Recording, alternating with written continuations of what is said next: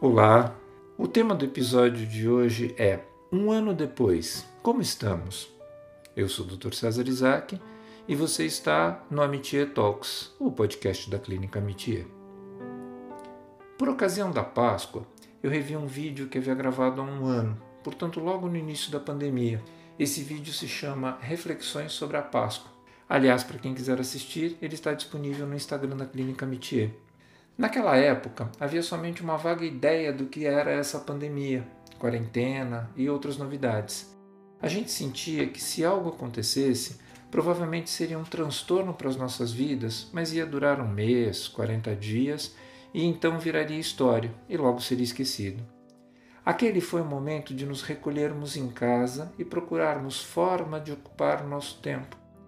Naquele vídeo, eu comparei o isolamento social a uma gestação período no qual cultivaríamos a empatia, a valorização do que era essencial, novas formas de relacionamento com amigos e familiares e, acima de tudo, ao final dessa gestação, nasceríamos diferentes e melhores.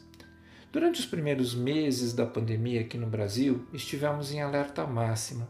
Como controlar o medo e a ansiedade era tema de todas as conversas. Com as mudanças repentinas que tiveram de ser incorporadas às nossas vidas, incluindo sala de aula remota, protocolos para trabalhar em casa e a criação de novas normas sociais, ficamos fora do nosso contexto usual, ficamos fora de ordem.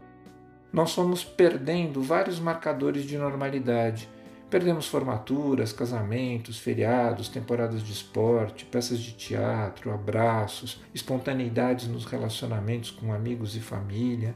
E muitos de nós perdemos pessoas que amamos. E, um ano depois, o vírus ainda está aí. Enquanto eu gravo esse áudio, milhões de pessoas estão morrendo pelo mundo. Os sistemas de saúde, ora aqui, ora ali, entram em colapso. Pessoas perdendo emprego, pessoas perdendo vida. E nós, como estamos? Festas clandestinas, férias na praia, filas nas portas do comércio, desrespeito às recomendações sugeridas pela ciência, distanciamento social, máscara, para quê? A tal empatia e a vida mais simples parecem ter se perdido no ar. A negatividade e o julgamento estão em alta. Quase todas as questões estão sendo polemizadas, até o uso de máscaras.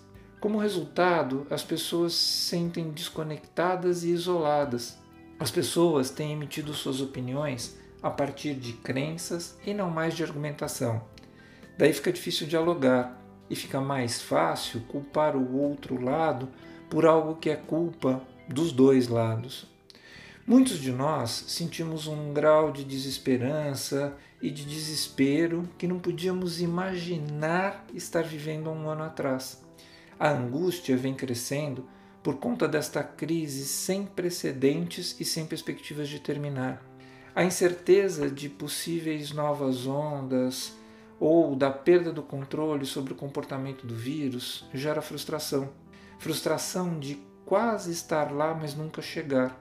E como consequência disso surge a raiva. A raiva de perda do poder econômico, de perda da condição social.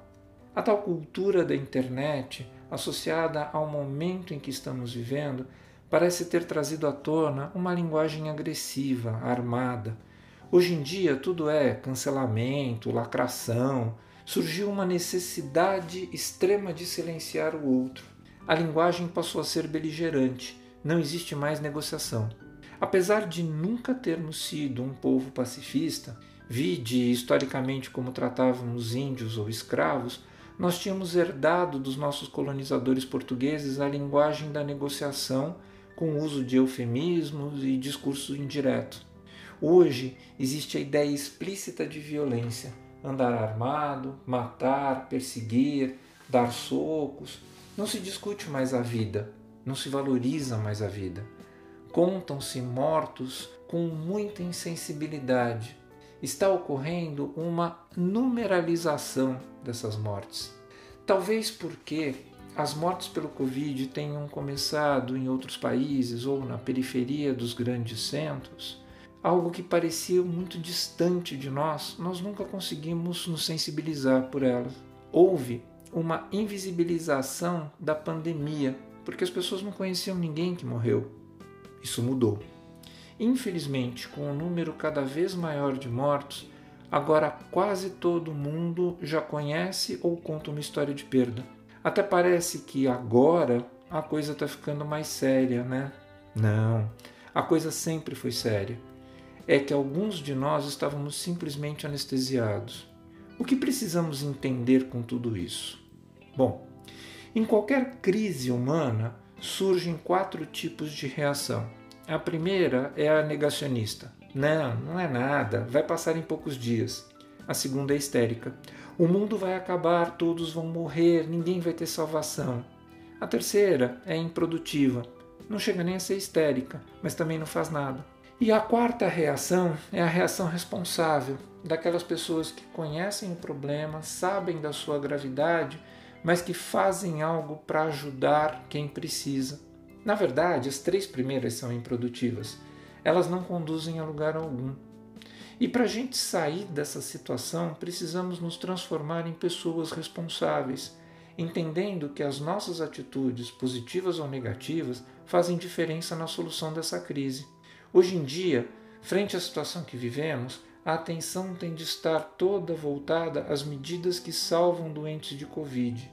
Insensibilidade e relativização só vão fazer aumentar o número de doentes, de mortos e os que sobreviverem ainda enfrentarão desemprego, fome e miséria. Quem relativiza dizendo por que não se fala das pessoas que morrem de outras coisas? Só quer esconder a sua própria inércia, porque esse tipo de pessoa não faz nada por ninguém, nem por quem tem Covid, nem por quem tem outras doenças. Então, como sair de tudo isso? Bom, é óbvio, mas vá lá, o óbvio precisa ser dito. 1. Um, não podemos ser negacionistas. O vírus é uma realidade, os milhões de mortos estão aí para confirmar isso. Também não devemos ser os arautos do fim dos tempos, dizendo que tudo acabou, que o planeta vai ser destruído e que não há mais solução para absolutamente nada.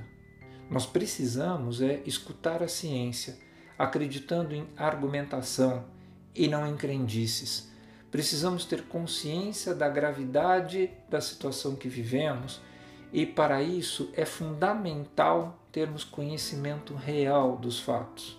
Dentro dessa consciência, buscar a felicidade.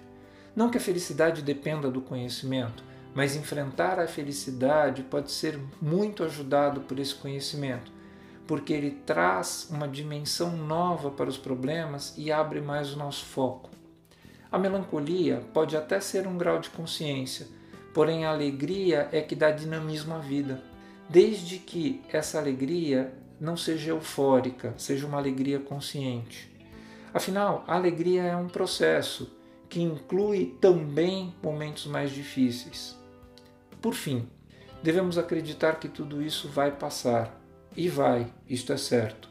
E quando passar, que a gente esteja melhor, que a gente tenha mais consciência sobre o valor da vida, que a gente entenda a nossa responsabilidade para conosco e para com os outros e o papel que o Estado tem na construção de uma nação e não na construção de um projeto de poder. Um beijo e até o nosso próximo episódio.